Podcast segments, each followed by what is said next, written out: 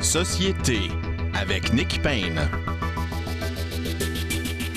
Bonjour à tous, très heureux d'être au micro pour cette nouvelle édition de Société. Merci encore une fois d'être fidèles et nombreux à l'écoute. C'est un honneur de vous euh, savoir euh, des nôtres. Alors, beaucoup d'actualités à commenter euh, cette semaine et aussi nous allons parler euh, avec l'un de nos panélistes habituels, Frédéric Bérard, mais euh, qui est à Guantanamo, oui, oui, la base américaine à Cuba, euh, pour un projet de livre sur l'affaire Omar Kader, à ne pas manquer. Donc, Frédéric Bérard un peu plus tard, et bien sûr, la discussion habituelle sur l'actualité en compagnie de Bérard et Frédéric Lapointe. Beaucoup de sujets donc à traiter aujourd'hui, évidemment. Mais nous vous avions promis de, se, de remettre cette entrevue avec le chef du Parti québécois, Paul Saint-Pierre Plamondon, euh, euh, dès que nous le pourrions. C'est, euh, voilà, nous le faisons à l'instant même. Alors, bien sûr, il est dans l'actualité ces jours-ci, pas toujours pour les meilleures raisons, mais on a envie de dire, pour l'encourager un peu, parlez-en en bien ou en mal, mais parlez-en, c'est déjà mieux que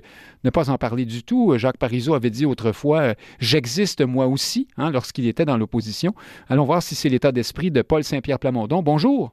Bonjour. Alors, vous existez, vous êtes là. On vous a fait, on, vous a fait pas mal exister cette semaine aussi, Paul Saint-Pierre Plamondon, d'une certaine façon. En même temps, c'était parce qu'on voulait pas que vous existiez. Hein? Donc, cette histoire de cérémonie, de commémoration du centenaire de René Lévesque, auquel vous n'aviez pas été invité, c'est rectifié maintenant, n'est-ce pas? J'étais invité, c'est-à-dire que je n'étais pas invité à prendre la parole. Oui, d'accord, oui, la précision euh, est importante. Je pense que cette semaine, j'ai existé à travers la question existentielle de l'indépendance elle-même. C'est-à-dire que plusieurs sorties, plusieurs événements euh, suggéraient que l'indépendance devait être mise de côté, que même de soulever la question de l'indépendance créait un malaise tel qu'il fallait euh, l'oublier, le, mettre de côté. Vous parlez de Bernard Drinville, par exemple, ou de Caroline Saint-Hilaire, qui, en euh, passant à la CAQ, disent, euh, refusent de parler de souveraineté ou de souverainisme et disent les Québécois sont ailleurs. Euh, exact. Reprend les lignes du Parti libéral, c'est-à-dire que c'est derrière nous, incapable de lui-même se définir comme indépendantiste. Pas longtemps avant, quelques jours avant, j'avais interpellé François Legault en disant faites au moins comme Bourassa. Justin Trudeau vient de vous refuser un, pouvoir que vous jugez vital pour la survie de la nation. C'est vous qui le dites. Alors, j'interpellais François Legault en disant dites au moins que c'est une possibilité. Et ça non plus, il n'était pas capable de le faire. C'est ensuite euh, l'inauguration de la statue de Jacques Parizeau, le centième de René Lévesque, qui se pose la question est-ce que l'indépendance est une question actuelle? Et ou est-ce que c'est une question un peu ludique, un peu euh, quelque part derrière notre tête, dont on reparlera dans 30 ans. Donc, euh, un rêve un peu fou. Ce, à quoi, un rêve ludique. Un rêve comme, si c'était un rêve ludique. Et ce à quoi répond Paul Saint-Pierre Plamondon, répond Lucien Bouchard, euh, ben, en tout cas pas dans l'esprit des Québécois. Hein. Il faut faire autre chose. Les gens ne veulent pas entendre parler de cette, cette question présentement. C'est ça aussi qui vous a fait, qui vous a amené dans l'actualité cette semaine. Oui, parce que ça sépare, pour le Parti québécois et pour l'indépendance, ça sépare en deux camps très, très délimités, très, très clairs. Euh, bon, en préparation des prochaines élections, là, ça crée une ligne de démarcation. Il y a le groupe de gens qui disent nous sommes résignés, nous ne voulons même pas mentionner la possibilité de l'indépendance. Pour nous, c'est fini. Et de l'autre côté, il y a ceux qui disent nous autres, on est fiers, on n'a pas honte de l'indépendance on est fier d'en parler, puis on juge qu'à la lumière de l'actualité, c'est non seulement une nécessité, mais c'est un besoin urgent. Et, on place le gouvernement devant ces contradictions. On se bat également pour occuper de l'espace avec notre message, mais ça a le mérite d'être clair en préparation des prochaines élections. Il y a vraiment deux façons de voir l'avenir du Québec et la question de l'indépendance. Ceux qui en ont honte et ceux qui euh, en sont très fiers et en font un objectif politique précis. Sauf que, Paul Saint-Pierre Plamondon, les chiffres pour votre parti, je parle des études d'opinion, les sondages, bien sûr, sont au plus, à des bas niveaux historiques. Euh, on n'a jamais autant parlé d'un balayage possible, d'une disparition électorale du Parti québécois, si vous voulez. Et ce que disait Lucien Bouchard, qui était repris par des commentateurs radio-canadiens, pour ne pas les nommer, tiens, que j'entendais hier, qui sont pourtant très réputés euh, comme étant des gens de, bonne, de bon jugement. Euh, Bouchard et eux euh, et d'autres vous fustigent justement sur cet engagement référendaire en disant, mais voyons, c'est complètement irréaliste. Alors, encore une fois, les Québécois sont ailleurs. Brandir cette idée-là est, tout à fait fantaisiste. Et, surtout, c'est la cause, c'est ce qui fait que le Parti québécois est aujourd'hui au plus bas dans les sondages. Qu'est-ce que vous, qu'est-ce que vous avez à répondre à ça? Bien, évidemment, comment voulez-vous qu'on avance une idée ou un projet si on le cache, si on euh, y renonce publiquement? Il y a quelque chose à sa face même qui ne fonctionne pas. Je pense également qu'on a euh, comme société des mécanismes d'évitement euh, par rapport à cette question-là. Parce que ce qui est frappant du dernier mois d'actualité, c'est que je crois que n'importe qui d'objectif, de neutre, qui regarde l'actualité, regarde euh, le bilan caquiste là, au, niveau de ses gains dans le fédéral, euh, regarde également ce que le Canada nous réserve, il me semble que c'est évident qu'à tout le moins, la question de l'indépendance est pertinente et que ça prend un parti qui la met de l'avant en disant voici une option. Voici une option qu'on a sur la table et qu'on pourrait faire. Mais, mais la simple idée de vouloir consulter les Québécois là-dessus dans un avenir moyen terme, à moyen terme, semble être intolérable pour une partie de notre société, malgré l'actualité. Donc, euh, mon rôle est d'être politicien, c'est de convaincre et de donner toutes euh, mes ressources pour l'avancement de nos idées. Mais il y a une partie de moi qui euh, regarde ça sur un, sous un angle sociologique, et je me fascine de, à quel point on peut. Euh, Vous parlez de mécanismes. cette question Oui, d'évitement, c'est une expression intéressante. Diriez-vous que ce, ce, travers ou ce, comment dire, ce phénomène, ce trait de, personnalité collective euh, vient jouer aussi dans donc ces, événements à l'occasion du centenaire de René Lévesque, c'est-à-dire que l'impression un peu que M. Bouchard, le porte-parole lui-même, j'y reviens, euh, en critiquant assez durement le Parti québécois et en expliquant que la souveraineté n'est pas à l'ordre du jour, euh, ce qui a valu d'ailleurs, ce a valu une réaction assez forte de la sœur de René Lévesque, hein, on y reviendra. Euh, vous l'impression que dans le cas de M. Lévesque, justement, on essaie de parler de lui sans parler de, son, du projet qui a été, au fond, au cœur de, de sa vie politique? Je pense qu'il arrive deux choses. Vous regarderez là, pour un parti là, qu'on qualifie toujours comme, chancelant, vous regardez le nombre de chroniques sur le Parti québécois dans les derniers dix jours, je pense que quelqu'un qui n'a pas écrit sur le Parti québécois et son avenir dans les derniers dix jours est anormal. Et, moi, je pense que la première observation, c'est quand on aime quelque chose ou quand on a beaucoup d'espoir envers euh, quelqu'un ou un groupe, on peut être beaucoup plus dur. On peut avoir des réactions très émotives, mais d'une certaine manière, c'est parce qu'on y tient. Qui aime bien châtie bien, oui, c'est ce que ben vous Oui, parce que si on n'y tenait pas, puis si c'était fini, puis si c'était pas pertinent, c'est pas vrai que tout le monde en parlerait avec autant de... C'est incroyable, l'espace médiatique que le Parti québécois et son avenir ont, occupé dans les dernières semaines. Euh, et le deuxième élément, c'est que la CAQ exploite euh, cette tendance à l'évitement dont on vient de parler. C'est en fait son plan d'affaires politique c'est d'inviter les gens à la résignation tout en leur disant qu'ils sont fiers. C'est d'envoyer des signaux très dissonants de refus d'évoquer l'indépendance, mais en même temps de promesses que quelques députés caquistes de plus vont nous permettre d'aller chercher tous les pouvoirs manquants à Ottawa. Et, je pense que ça doit être nommé.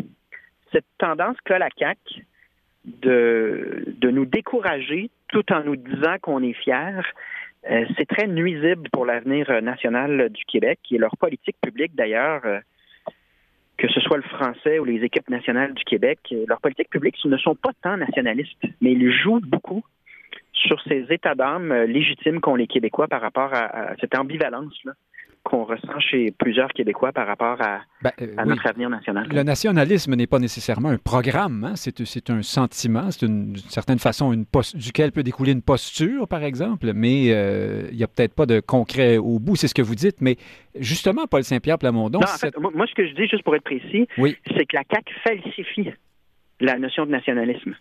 Elle va l'utiliser, mais ensuite, quand on se pose la question, est-ce normal qu'un gouvernement qui se fait dire non sur des choses vitales, ensuite fasse semblant que ça n'existe pas. Est-ce que c'est nationaliste de faire ça?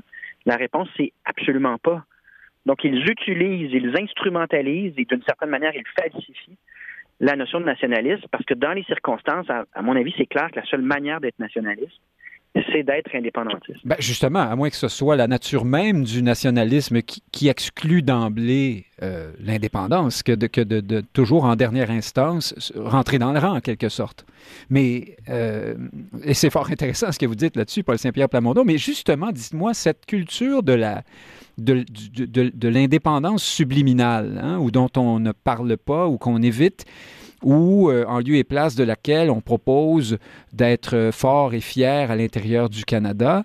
Est-ce que, est-ce que ce n'est pas l'aboutissement d'une, pensée qui a longtemps vécu au Parti québécois? Vous avez vous-même été parmi, à un certain moment, parmi ceux qui disaient, bon, écoutez, les Québécois sont ailleurs. C'était peut-être pas vos mots, mais vous disiez ça vous aussi. Et puis, on a l'impression que cette pensée est allée fleurir à la CAQ et, le Parti québécois lui sert d'engrais aujourd'hui, si je fais, j'ose être dans des termes botaniques. Oui, euh, ça se peut. Et c'est là l'opportunité pour le Parti québécois, malgré les embûches. C'est qu'en ce moment, on est en train de se détacher des années euh, où euh, les gens au Parti québécois étaient attirés par la gouvernance, par le pouvoir on s'en détache pour attirer des candidatures qui sont vraiment dédiées au terme d'un cheminement. Des fois, les gens ont été indépendantistes toute leur vie. Des fois, on a des candidatures où les gens ont pris conscience des questions dont on est en train de parler plus récemment. Mais ils ont tous en commun en ce moment de se présenter pour que l'indépendance se fasse. Euh, comme si euh, il y avait un recentrage très, très réel, très senti dans le parti, qui est notamment permis par une position plus vulnérable par le passé. Il y, a, plus d'espace pour un recentrage qui, rappelons-le, avait été voulu par les militants lors du congrès de refondation du parti en 2019. Euh, donc, euh, il y a quelque chose d'intéressant là-dedans parce que la démarcation avec la CAQ me semble très claire. On est les seuls à vouloir aller plus loin sur le français, les seuls à vouloir assumer l'indépendance puis en faire une réalité, un projet précis. Ça va amener un électorat espérons-le, le plus généreux, le plus grand possible. Et les gens qui seront élus par cet électorat-là sont là pour que ça se fasse. Mais contre, contre les prophètes de malheur, là, parce qu'il y aura toujours des gens pour dire que c'est réaliste. Ben, oui, c'est ça. C'est que là, Paul Saint-Pierre L'actualité, l'actualité nous dit constamment qu'on doit le faire, que c'est une question absolument nécessaire et urgente si on veut une pérennité linguistique et culturelle. Donc, on ne regardera pas le sondage du jour, on va regarder ce qui doit être fait et on va agir avec leadership en disant nous, c'est ce qu'on pense, puis on pense que c'est notre responsabilité vis-à-vis le, Québec de mettre ça de l'avant. Donc, c'est une transformation qui est quand même intéressante par rapport à ce que ça peut donner dans, donner dans l'avenir. Mais alors, Paul Saint-Pierre Plamondon, pourquoi ces sondages, on y revient, on boucle la boucle, euh, ma foi, pratiquement désastreux à l'heure actuelle pour le Parti québécois. On ne sent pas du tout, en tout cas dans ces études d'opinion, le, mouvement dont vous parlez de, de renouvellement, de réalignement euh, qui serait à terme bénéfique pour le Parti québécois euh, là-dedans. Oui, sauf qu'on alors, sinon, quelles sont les raisons? Hein? Pourquoi, pourquoi vous en êtes là? Ben, c'est que on regarde la performance des autres partis d'opposition, il n'y a pas de parti d'opposition qui l'a facile en ce moment. Euh, et toute la période de la pandémie aura eu un impact difficile à mesurer, mais il a certainement eu un impact sur la visibilité du gouvernement, certainement eu aussi euh, un impact sur notre santé collective, qu'elle soit physique ou mentale, euh, financière également. Donc, une discussion peut être très pertinente, on peut être au bon endroit sur certains sujets fondamentaux, mais euh, il y a des fenêtres pour chaque sujet, pour, il y a un moment pour chaque chose. Et euh, à ce que je, sache, la campagne n'a pas eu lieu. Donc, une campagne électorale sert à ça, puis on peut se retrouver dans un environnement où il y a beaucoup plus d'écoute pour euh, la, conversation qu'on est en train d'avoir, vous et moi, en ce moment. Beaucoup plus d'écoute qu'il y en avait il y a six mois, un an, en plein milieu d'Omicron. Il faut, prendre aussi la mesure absolument inusité et l'ampleur de ce qu'on vient de vivre euh, relativement à la pandémie. C'est sûr que ça a un impact. Ça n'enlève rien à la pertinence d'un débat sur l'avenir du Québec, sur l'avenir du français, sur la lutte au changement climatique. Il y a plein de sujets comme ceux-là qui à mon avis, vont occuper beaucoup d'espace au moment opportun, à savoir la campagne électorale. Revenons un instant pour terminer, pour clore ce sujet, à Lucien Bouchard qui parle de... Pardon, hein, je, vous, martyrise avec les propos de M. Bouchard, mais il est très entendu, M. Bouchard. Ça fait longtemps qu'il dit la même chose sur le Parti québécois. Donc, ce n'est qu'un véhicule, qu'il est plutôt rejeté par les Québécois en ce moment, que ça ne va pas très bien, que ce n'est pas réaliste de tout miser sur l'indépendance. Il le dit aussi. Bernard Drinville disait la même chose, donc, cette semaine. Euh, mais si on peut, de votre point de vue, sans aucun doute, critiquer ce propos de M. Bouchard, euh, Paul Saint-Pierre Plamondon, euh, en ce qui a trait à, René Lévesque, par exemple, M. Lévesque lui-même avait fait le beau risque. Hein. il s'était détaché un instant de la souveraineté. Et donc, ce que M. Bouchard est un peu en train de dire, c'est, voyez, lui, euh, il avait su prendre la mesure de l'état d'esprit des Québécois et, des, circonstances. Il s'était ajusté. Et par conséquent, vous, c'est vous aujourd'hui qui êtes en, rupture avec ça. Non, non. L'œuvre de René Lévesque, ça a été euh, contre vents et marées de proposer une option politique qui euh, a quand même mis beaucoup d'années avant de se structurer puis d'obtenir euh, un appui suffisant pour former un gouvernement péquiste. Il a connu la défaite, il a connu les insultes comme plusieurs de ses successeurs par après. Et comme dixième chef du Parti québécois, ben, il y a toujours autant d'adversité par rapport à cette question-là. Euh, à nouveau, je vois pas pourquoi on reprocherait au parti fondé pour l'indépendance du Québec de mettre de l'avant l'indépendance du Québec comme son option. Surtout dans la mesure où la CAQ et les autres partis politiques ne le font pas. Donc, euh, il y aura le parti de ceux qui ont mis ça de côté, sont résignés par rapport à l'avenir de l'indépendance, euh, ont même honte de dire qu'ils sont indépendantistes. Ça, ce sera la CAQ. Et les gens qui se sentent comme ça pourront voter pour eux. Mais si c'est pas nous qui donnons euh, une voix à l'indépendance du Québec, qui le fera? Qui va donner cette offre politique-là si c'est pas nous, le Parti québécois? Puis pourquoi on se gênerait de suivre notre mission? La raison d'être que notre fondateur, que nos euh, documents constitutifs euh, ont inscrit, à savoir qu'on est là pour que le Québec devienne un pays. L'actualité nous encourage à mettre de l'avant cette idée-là, et ça prend un parti qui continue cette œuvre-là. Euh, indépendamment du sondage du jour, je, m'explique très mal qu'on nous reproche de euh, mettre de l'avant cette possibilité-là à la lumière, au nombre d'événements de l'actualité qui nous, rappellent que sans l'indépendance, on a un avenir très euh, triste. Mécanisme d'évitement, donc, dites-vous. Changeons de sujet, Paul Saint-Pierre Plamondon. D'ailleurs, un, récent documentaire hein, de Francine Pelletier parlait de de la métamorphose, la transformation du nationalisme québécois qui serait aujourd'hui devenu euh, plus fermé, euh, éventuellement xénophobe ou, moins inclusif que celui d'autrefois. Euh, vous-même tenez un propos assez, en tout cas du moins pour des gens comme Francine Pelletier, subversif sur la question de l'immigration notamment. où en êtes-vous aujourd'hui sur ces questions-là et considérez-vous qu'il y a effectivement un risque euh, de, comment dire, de, repli sur soi ou d'une forme de, de, de, de, transfert vers l'infréquentabilité dans le, dans le nationalisme euh, tel que vous le, vous-même le proposez aujourd'hui? Ben, première chose, euh, le nationalisme identitaire était certainement plus fort et plus clair dans les années 70 sous l'évêque qu'il ne l'a été au cours des 10-15 dernières années au Parti québécois. Donc, premier constat, c'est qu'on joue avec l'histoire, on réinterprète des faits, mais quand on regarde les déclarations de René Lévesque sur euh, toutes les questions qu'on appelle identitaires de nos jours. Ah oui, il euh, serait aujourd'hui classé euh, parmi les... Ultra-identitaires. Mais, mais c'était un autre contexte, il faut dire, hein, aussi. Je comprends, mais il ne faut pas falsifier l'histoire en disant qu'il y a eu jadis de, l'inclusivité, puis de, la prudence, puis qu'aujourd'hui, on est rendu complètement il y, a, une erreur historique, à mon avis, dans l'interprétation de l'évolution du Parti québécois, d'une part. D'autre part, c'est que c'est complètement. Euh, c'est tellement ironique. Ce qu'il faut éviter, parce que l'identité existe. Les êtres humains s'identifient aux autres. L'individualisme à outrance, là, ce n'est pas une réalité. Les gens doivent s'identifier, que ce soit à la culture, à une équipe sportive, à un groupe. Et moi, je suis sincèrement convaincu que l'identité ethno-culturelle telle qu'elle est euh, mise en œuvre au Canada, Ça, c'est une euh, conception de l'identité qui est problématique. Parce qu'on se retrouve ensuite avec des groupes qui se pointent du doigt, puis qui sont en concurrence, puis qui ne réalisent pas qu'on est tous ensemble dans le même bateau.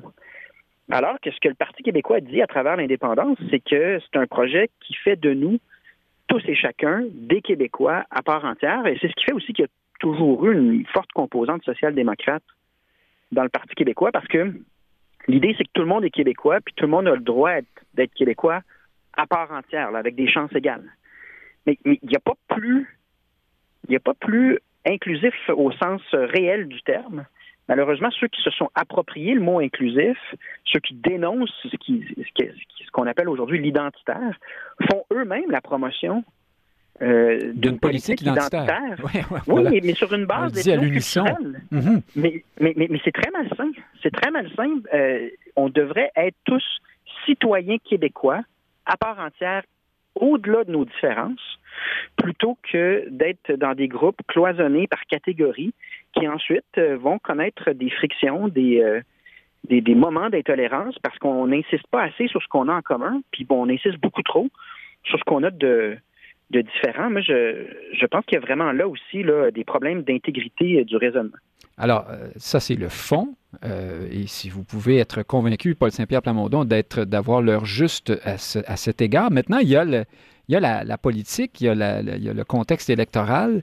Dès, vous savez que dès que vous prononcez le mot immigration ou identité, vous venez de perdre instantanément une grande partie de ce public qui boit comme du petit lait le documentaire de, de Francine Pelletier et qui était autrefois acquis au Parti québécois hein, et qui se précipite vers Québec solidaire dès que vous ouvrez la bouche sur ces questions-là. Vous, vous le savez sans doute. Comment euh, réaliser la quadrature du cercle là-dessus? Est-ce que c'est en, en, essayant de se proclamer progressiste quand même, euh, un peu comme le fait votre, le fait votre candidat Pierre Nantel dans Marie-Victorin, par exemple, qui, voulait beaucoup loger à l'enseigne du progressisme. Hein, je l'ai suivi de près.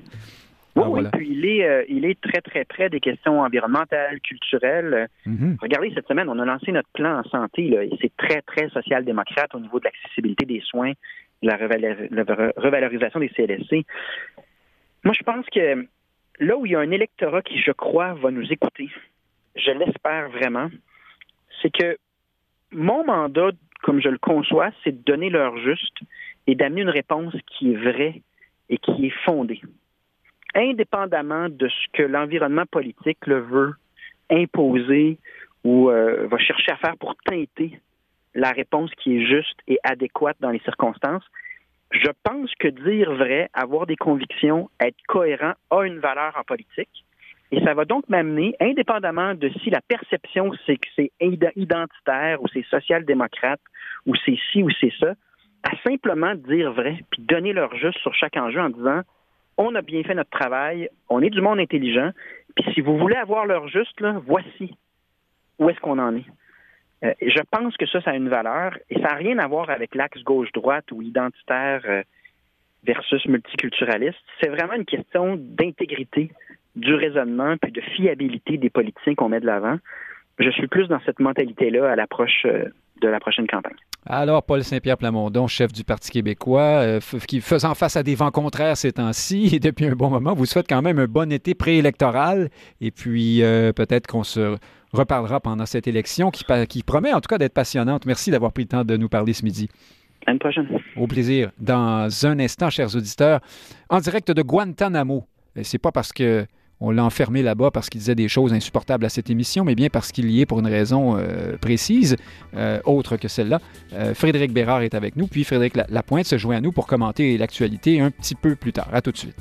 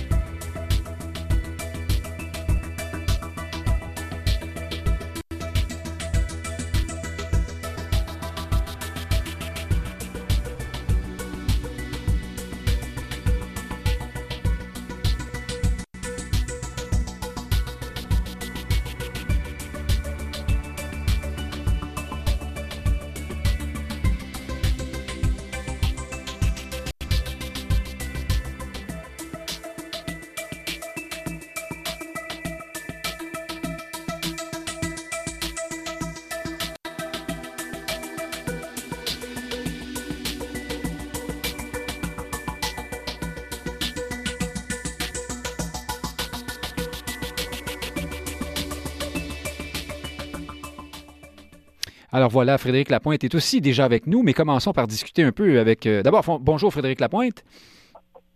Bonjour. Vous êtes quelque part dans les vastes contrées nordiques du Québec. Vous nous expliquerez. Euh, enfin, je pense que vous êtes dans ce coin-là. Et Frédéric Bérard, lui, de l'autre, euh, en allant dans l'autre sens jusqu'à Guantanamo, c'est là qu'on le retrouve. Bonjour, Frédéric Bérard. Bonjour, Nick Payne.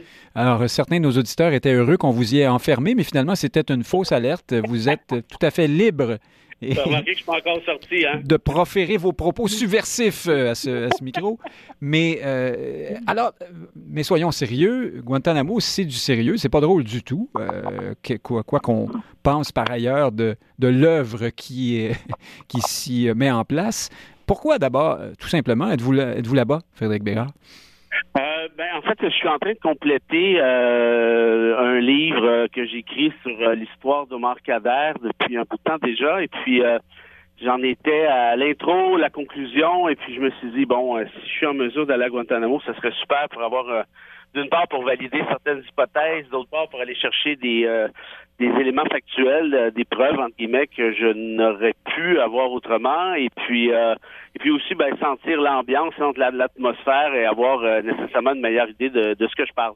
Alors, Omar Kader, bien sûr, cet enfant soldat, on peut appeler ça comme ça, en tout cas, il était très jeune, euh, accusé euh, d'avoir tué un soldat américain, euh, puis donc écroué à Guantanamo. Et, fait particulier, il, il y restera beaucoup plus longtemps qu'il aurait pu y rester parce que Stephen Harper euh, refusait euh, de, le rapatrier au Canada malgré les ententes euh, sur, ces questions-là auxquelles le Canada adhère. C'est bien ça et c'est ce qui vous, donne l'impression d'une grande injustice, Frédéric Bérard. Oui, ben, c'est en plein ça. Hein. Les, enfants soldats sont protégés par les conventions internationales qui ont été ratifiées, signées par le Canada. Il y en a qui diront oui, mais Omar Kader avait 15 ans au moment des faits. Bon, ben, est-ce que je sache 15 ans, c'est quand même mineur, là. Euh, de un et de deux, à l'âge de quatre ans, Omar Kader se faisait dire par son père, euh, toi et tes frères, vous allez vous faire, vous allez vous faire exploser pour l'islam, les gars, c'est pas discutable. si vous parlez encore contre l'islam, c'est moi qui vais vous tuer. Et si, euh, en fait pas si, mais quand vous allez vous faire exploser par, pour l'islam, euh, vous aurez droit à la récompense de votre choix rendu de l'autre côté. Moi, et c'est le père qui parle encore, moi, ce sera une chute d'eau avec un éléphant, euh, un des frères de Kader, qui a à peu près sept ans à ce moment-là, lui répond ben moi, ça va être euh, une, un stationnement rempli, euh, rempli de voitures de luxe. Et toi, Omar, qu'est-ce que tu aimerais? Ben moi, j'aimerais avoir une piscine remplie de jello. Parce que, évidemment, c'est son dessert préféré. Et Omar a l'âge de quatre ans.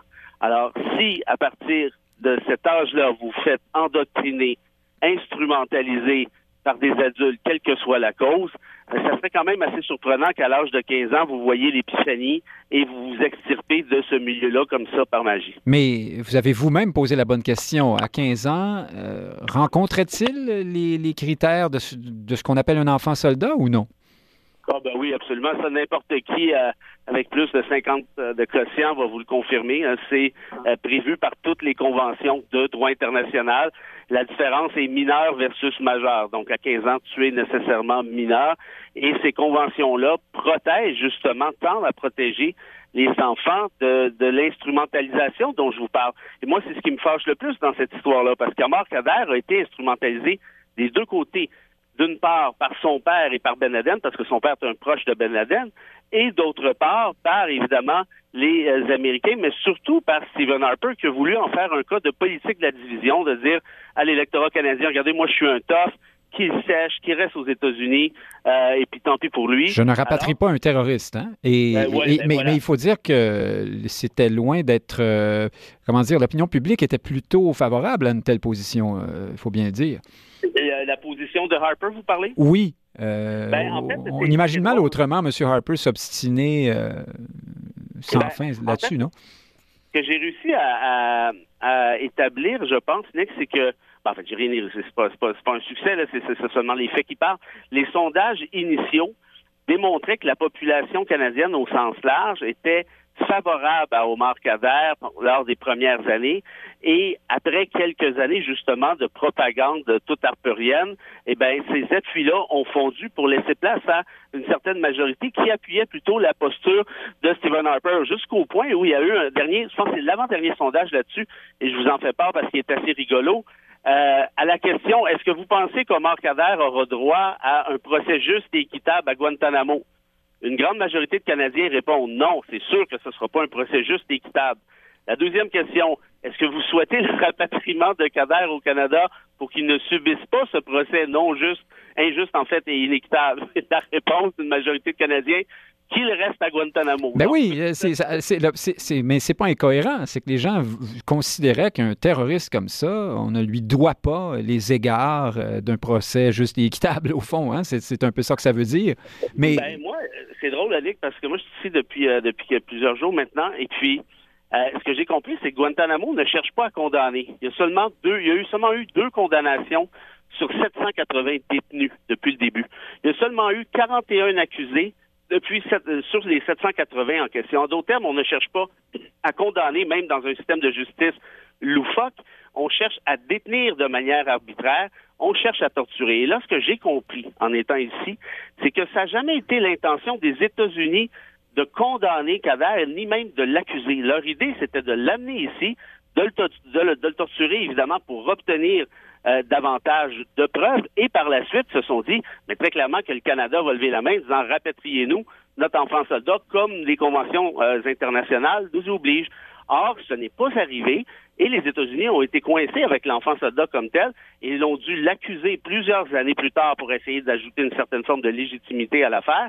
Et il y a eu, euh, je parle de Cader encore, il y a eu à peu près, une, il y a eu une, journée écart de procès. Pourquoi écart? Parce que son avocat s'est évanoui. Il y en a qui disent que c'est arrangé. Je ne sais pas jusqu'à quel point c'est vrai, mais tout ça pour dire que par la suite, Obama est intervenu directement pour s'assurer qu'il y a eu une entente avec Kader pour qu'il puisse ficher le camp. Ceci à l'encontre de la volonté du gouvernement Harper. Oui, et subséquemment, M. Kader se verra euh, gratifié d'un dédommagement euh, assez, euh, hein, assez élevé, qui d'ailleurs fait l'objet de beaucoup de critiques. Et bon, il, ben, est désormais... moi aussi, Nick, je suis contre ça, les, dédommagements, mais je suis surtout contre le fait euh, qu'on viole des droits. Parce que quand on viole des droits, par définition, il y a une réparation qui est prévue. Et, à la question que vous avez posée tout à l'heure, en disant oui, mais c'est un terroriste, donc les gens s'en fichent. Moi, j'ai une question pour vous. Qui décide des crimes commis? Est-ce que c'est Stephen Harper ou c'est un tribunal impartial? Moi, j'aimerais mieux que ce soit un tribunal impartial. Or, la réalité, il y a plusieurs histoires ici, hein, parce que je vous répète, il y a seulement eu 41 accusés sur 780. Ça veut dire qu'il y en a eu 739 autres qui ont été détenus pendant plusieurs années ici sous torture. Mais la réalité, c'est qu'il y en a un paquet de ces gens-là qui n'ont jamais été condamnés de rien, évidemment, qui n'ont jamais été accusés de rien. Et pourquoi? Mais parce qu'il n'y avait aucune preuve contre eux. En d'autres termes, il y a des innocents qui sont passés ici. Ah, moi, je suis pas en train de défendre les ah, terroristes. oui, mais attendez, euh, pas, que, hein, par contre, parce que, alors, on, vous entend très bien, vous décrivez un système qui consiste à passer outre le droit, au fond, hein, et euh, ben, à, punir presque préventivement des gens, euh, ou en tout cas sans ben, preuve. Mais ben, est-ce que oui, oui, voilà, sans preuve. Est-ce que c'est pas la nature?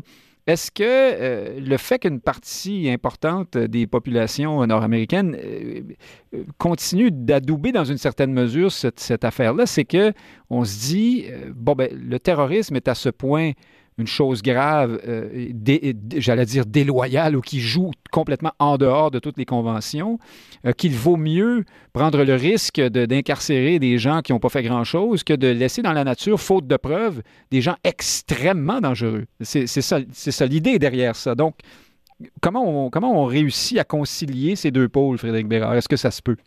Ben moi, je veux dire, je m'attends pas à ce que l'arrêt Jordan s'applique euh, à Guantanamo.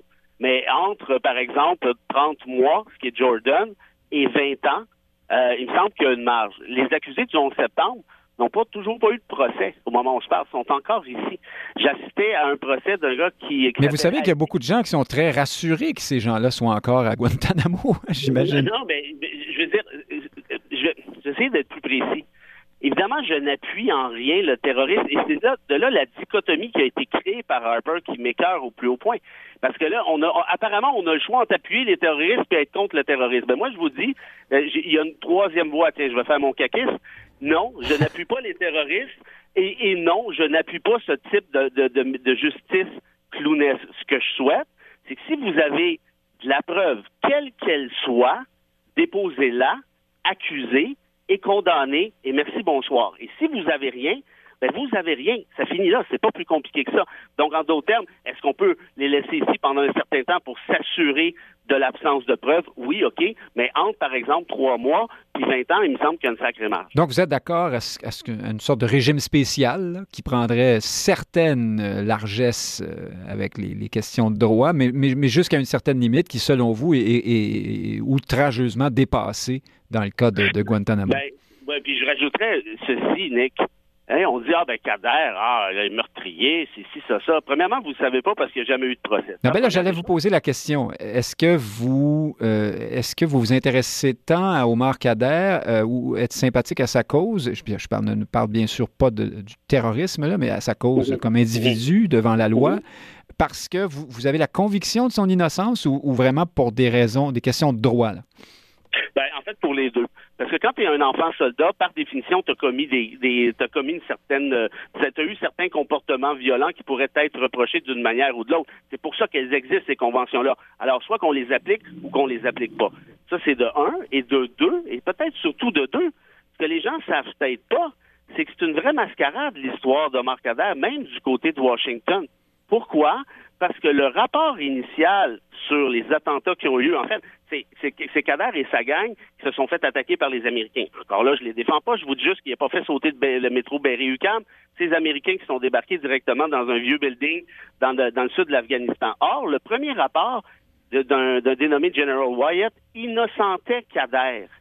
Le deuxième rapport, falsifié, tout à coup, ben, il y avait juste Kader, c'est juste, ça, pouvait juste être, c'est la grenade en question. En d'autres termes, l'apparence de justice n'y était même pas, et je vous dirais que même si, j'insiste, même si c'était Kader qui avait lancé la grenade, qui, qui à mon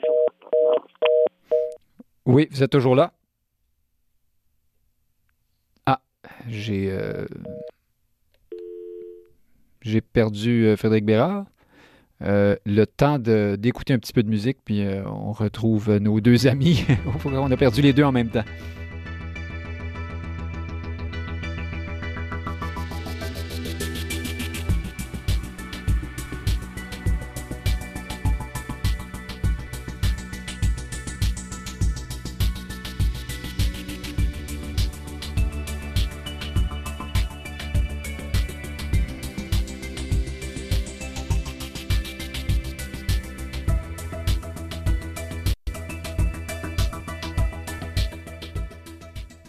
Alors, est-ce que. Rebonjour tout le monde. Est-ce que Frédéric Bérard est toujours là?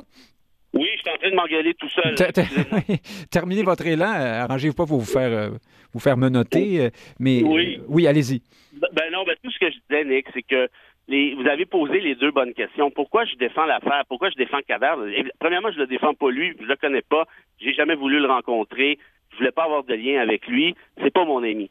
Mais ce que, ce que, ce que je souhaite, par contre, c'est que ces conventions-là sur les enfants soldats soient respectées, peu importe le crime. C'est pas un premier ministre ou à Washington de décider, là, on applique la convention, là, on l'applique pas. On l'applique, on, l'applique parce qu'on l'a signé, puis ça finit là. Ça, c'est un. Et de deux, pour ceux que ça intéresse, et je sais pas où, où, je, vous m'avez perdu et vice-versa, mais la réalité, c'est qu'il y a eu un rapport falsifié sur les attentats en question. Oui, oui, on vous avait... C'est ça, entendu là-dessus, oui, oui. Euh, en, en, 30 secondes, en terminant, avant que Frédéric Lapointe se joigne à nous, vous êtes donc à Guantanamo. Euh, quel, euh, vous êtes dans quel environnement, là? Vous êtes sur la plage avec une margarita ou dans une espèce de gros immeuble avec les barbelés, les tours et tout le truc, les, les gardes?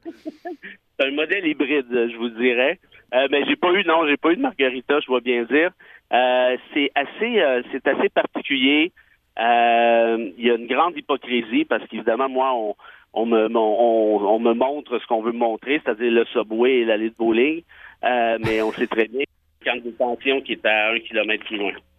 Ah, d'accord. Oui, alors vous êtes dans des quartiers qui ne sont pas au centre de détention même. Non, ben en fait, j'ai vu le centre de détention, notamment le camp X-Ray que vous connaissez peut-être, qui est le premier camp qui a servi à accueillir les, euh, les premiers détenus construits avec des planches de terrain de des terrains de baseball avoisinants et des barbelés. C'est assez euh, spectaculaire, je vous dirais, comme image. Mais non, au final, c'est un voyage qui était, je dirais, productif, mais, mais, mais frustrant aussi en même temps.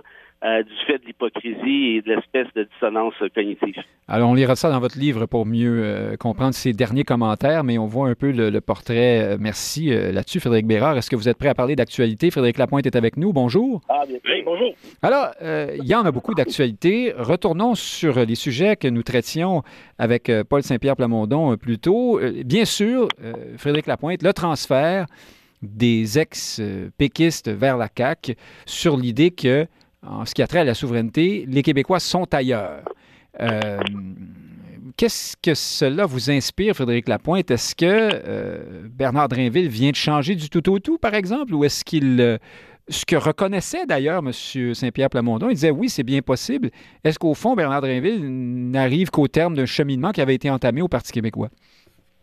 Non, ben, je crois que Bernard Drinville veut se rendre utile à la nation québécoise. Euh, à l'âge qu'il a, euh, il n'entend certainement pas se lancer dans l'entreprise de reconstruction du Parti québécois. il a le même âge que Caroline Saint-Hilaire et, donc il est très rationnel pour ces deux individus de collaborer avec le gouvernement caquiste, de s'y joindre. Et en l'occurrence, peut-être d'ailleurs en indisposant un certain nombre de ministres de la euh, renforcer l'aile, euh, on la dira, euh, crypto-souverainiste de la CAC. Ce ne sont pas de mauvaises nouvelles. Et, je signale pour ceux qui ont assez de recul qu'il y a eu des ministres souverainistes, pas ouvertement souverainistes, mais souverainistes au sein du gouvernement de Brian Mulroney dans les années 80. Et à l'époque, on leur mettait pas toujours un micro dans le visage pour leur dire ah ben là euh, vous adhérez à un gouvernement qui est conservateur, un gouvernement fédéral, mais qu'en est-il de vos convictions souverainistes, hein, un Marcel Mars ou, euh, euh, ou d'autres? donc, je, je, suis un peu gêné de ce cirque autour de ces candidatures. Ils ont le droit de faire de la politique, de se rendre utile. Et par ailleurs, ben, de l'autre côté, le Parti québécois est toujours là pour faire la promotion de la souveraineté, préparer la suite.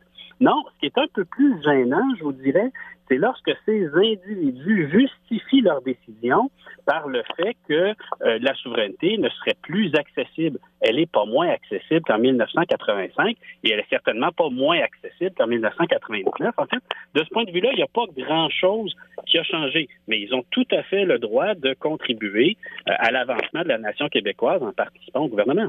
Alors, on ne devrait pas leur demander, dites-vous, s'ils sont encore souverainistes. Mais euh, Frédéric Bérard, élargissons et, puisque le temps nous bouscule, parlons de cette lettre assez, assez étonnante. En tout cas, nous avons été plusieurs à découvrir d'une part presque l'existence même de la sœur de René Lévesque, le fait qu'elle soit encore euh, impliquée en politique aussi, hein, à 93 ans, qu'elle écrive très bien et qu'elle euh, nous apprenne aussi qu'il y a des commémorations du centenaire de René Lévesque, dont Lucien Bouchard est le porte-parole. Moi, tout ça m'avait échappé en bloc. Et M. Bouchard, euh, qui est donc porte-parole de, ces, événements, nous explique que le Parti québécois, c'est pas mal foutu, le programme est irresponsable et irréaliste, les gens n'en veulent plus, euh, un rêve c'est bien beau, mais on y reviendra un jour. Euh, et, d'un même souffle, et c'est ce que Mme Lévesque souligne, il explique que le sort actuel du Parti libéral du Québec est bien triste et il faut absolument sauver ce grand parti qui a mené à bien de grandes réformes. Est-ce que je. Et je ne suis pas connu comme un péquiste, hein, vous le savez, mais euh, est-ce qu'il n'y a pas quelque chose de complètement déplacé dans le, dans le propos de M. Bouchard? vous m'excuserez, Nick, mais vous, ça me fait rigoler, là, la réaction des gens. Euh, j'ai vu ça à distance, évidemment, mais ah quoi, Lucien Bouchard qui frappe sur le PQ, puis Lucien Bouchard ne croit plus à la souveraineté? ça fait ça fait au moins 20 ans que Lucien Bouchard, d'ailleurs, a-t-il vraiment été souverainiste? Moi, je ne suis pas si sûr que ça. Euh, et très clairement, à la, depuis qu'il est parti du PQ, il n'est pas souverainiste du tout. Il avait même pensé partir un genre de, de, de, CAC euh, à l'époque. Il y avait eu des pourparlers avec euh, Mario Dumont à ce moment-là, une espèce de... Un bloc provincial, hein? Oui, un bloc. Oui, ben, ben oui, exactement. Alors, vraiment, qui est surpris? De ça. Qui est surpris du fait que Lucien Bouchard ne soit plus souverainiste? Non, mais d'accord, mais Euh, au-delà de ça, là, la simple Ouais. décence, non? Il n'y a, pas un problème, là, quand même, quand vous êtes l'ex-premier ministre et chef du Parti québécois et, et- et vedette du camp du oui et porte-parole des, des- des célébrations de- autour de René Lévesque. Euh, Ben oui. Il y a, Non, non, il y a moi, comme un problème d'autocensure, là. A un petit- une petite gêne aurait non. été, non? Je suis d'accord avec vous. Puis la lettre de, de Mme Lévesque qui, qui m'a rappelé un peu la plume de son, de son frère, hein, qui avait euh, qui en avait une euh, absolument euh, Ah ben. fameuse. Mhm. Euh, mais, mais elle a raison à tout point de vue. Je veux dire, t'es, t'es là pour, pour célébrer René Lévesque, puis tu craches sur le PQ, puis tu lui donnes des coups de pied, puis tu t'essuies les pieds dessus. Euh, je trouve ça quand même assez particulier. Euh, pour le reste, est-ce que je suis surpris, comme je vous dis? Non. Euh, mais en même temps, dans la même entrevue, il se met à le PLQ, puis c'est donc dommage qu'il arrive au PLQ alors qu'il dit que, que le PQ a, a vit en fait ce que- ce qu'il mérite. C'est effectivement assez euh, assez spectaculaire, mais moi j'ai vraiment l'impression que Lucien Bouchard est, est frustré, raide noir contre les militants péquistes depuis son départ.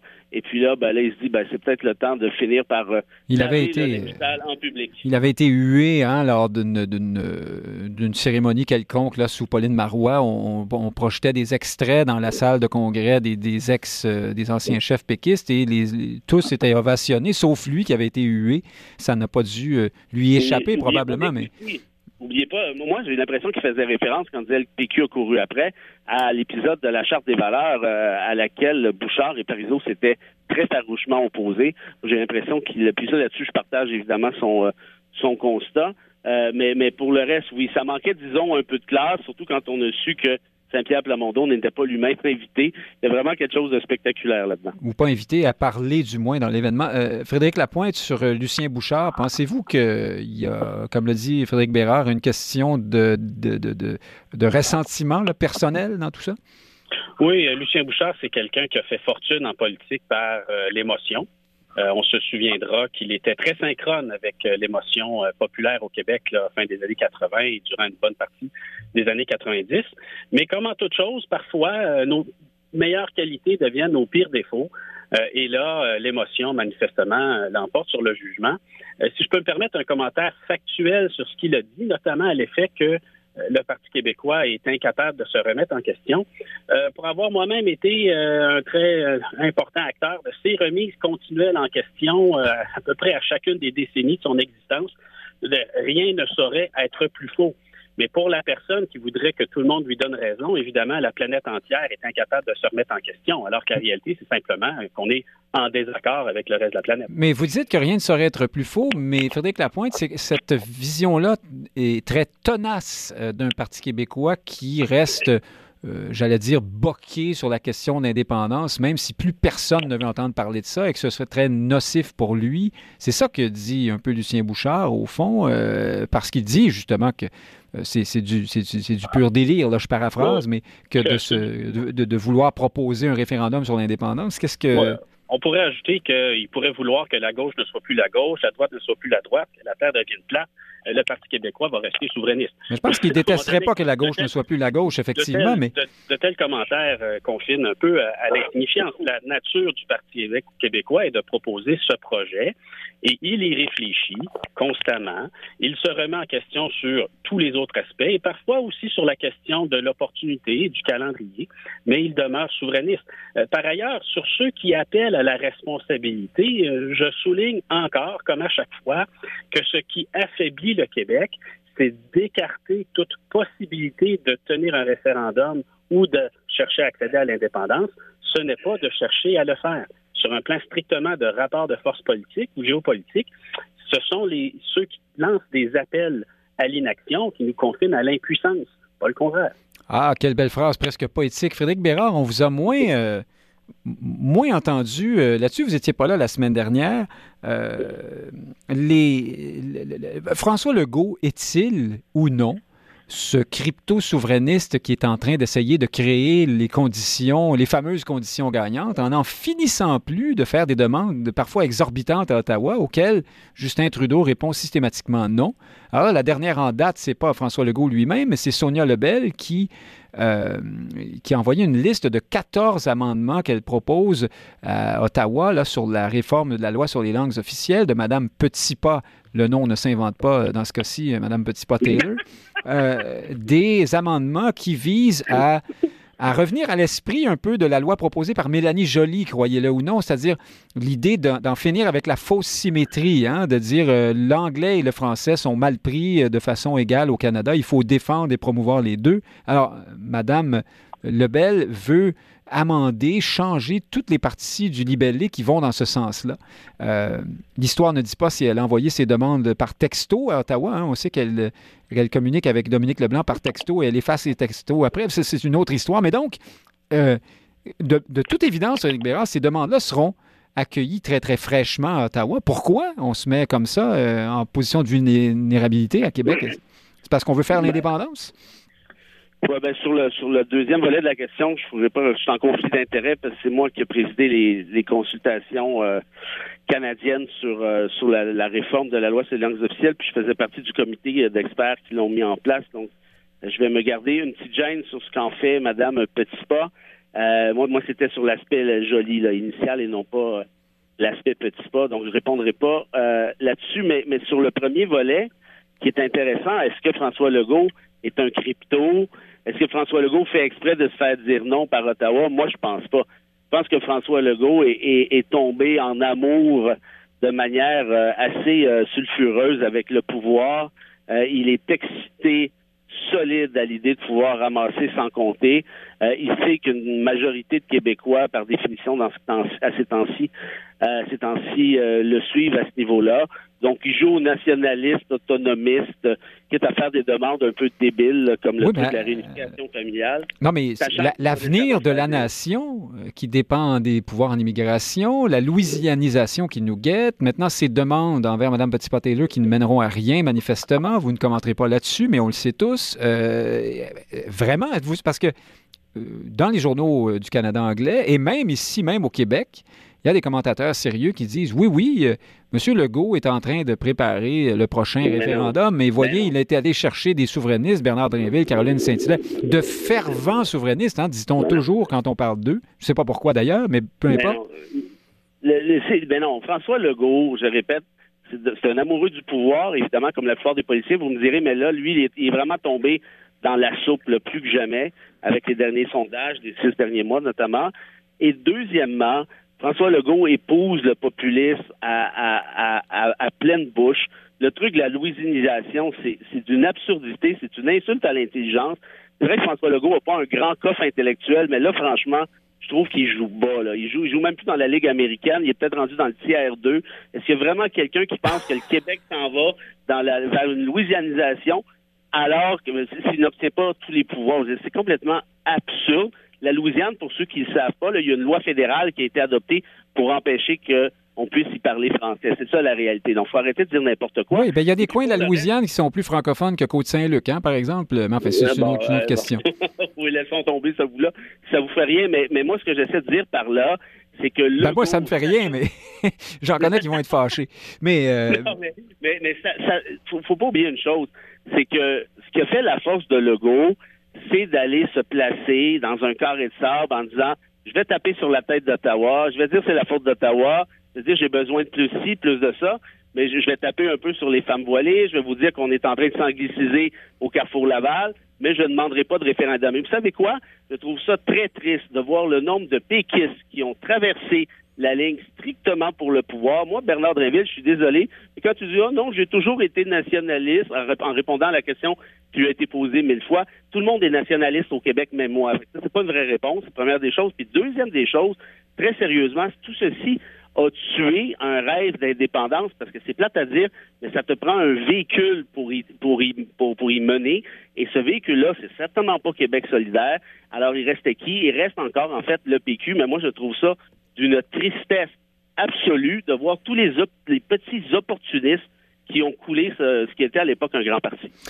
Euh, Frédéric Lapointe, sur les demandes de Sonia Lebel, euh, on, voit bien que le gouvernement Legault souligne euh, le retour à l'ancienne philosophie pour le gouvernement fédéral hein, qui préexistait avant la démarche autour de Mélanie Joly, qui, de façon assez étonnante, avait surpris, agréablement surpris beaucoup de monde, qu'on essaie de, se coller davantage à la réalité, qui est que le français, c'est évidemment le français qui est mal pris au Canada et non pas l'anglais. Euh, est-ce que vous faites la même lecture que le gouvernement Legault là-dessus? Et par ailleurs, pensez-vous que les demandes de Mme Lebel, euh, fussent-elles euh, par texto ou par courriel, seront, seront accueillies positivement? je, je, doute qu'elle le soit immédiatement, mais il faut être patient en matière de revendication du provincial vers le fédéral. encore une fois, euh, retour nostalgique en arrière, euh, vous souvenez-vous combien d'années ça a pris avant que le Québec puisse rapatrier les mesures actives d'employabilité de l'assurance chômage, comme on l'appelait à l'époque, vers euh, Emploi Québec? Au Québec, ça a pris au moins une dizaine d'années, si c'est pas 20 ans, et ça a pris un consensus fort, non seulement de l'opinion publique, mais des principaux acteurs, comme le Conseil du patronat, l'ensemble des syndicats, les chambres de commerce, etc., etc. Donc, de positionner des sujets euh, qui peuvent ou non euh, par la suite euh, fleurir. c'est un peu aussi le travail du gouvernement du Québec. Il est à souhaiter que ce soit pas seulement des postures préélectorales, ce dont malheureusement on peut dont on peut soupçonner là, hein, quelques mois des élections. Puis on pourrait espérer également que la CAC, s'ils sont sincères pour obtenir des, pouvoirs ou certains comportements du gouvernement fédéral, ben, qui tentent davantage la main euh, à la société civile euh, établir des alliances plutôt que de faire un peu cavalier seul dans l'improvisation comme ça semble être le cas. Je reste avec vous, Frédéric Lapointe. Il nous reste deux minutes. Euh, parlons très brièvement de Doug Ford hein, qui remporte une victoire écrasante en Ontario. Pourquoi parler de lui? Parce que je vais vous demander s'il y a là une leçon pour les conservateurs fédéraux. Euh, Monsieur Ford euh, s'est trouvé euh, dans une politique conservatrice assez conservatrice justement et non pas dans cette nouvelle droite à l'américaine plus, plus sulfureuse diront certains à laquelle semble vouloir adhérer Pierre Poilièvre et avec succès. Est-ce que les conservateurs fédéraux doivent réfléchir là-dessus suite à ce résultat?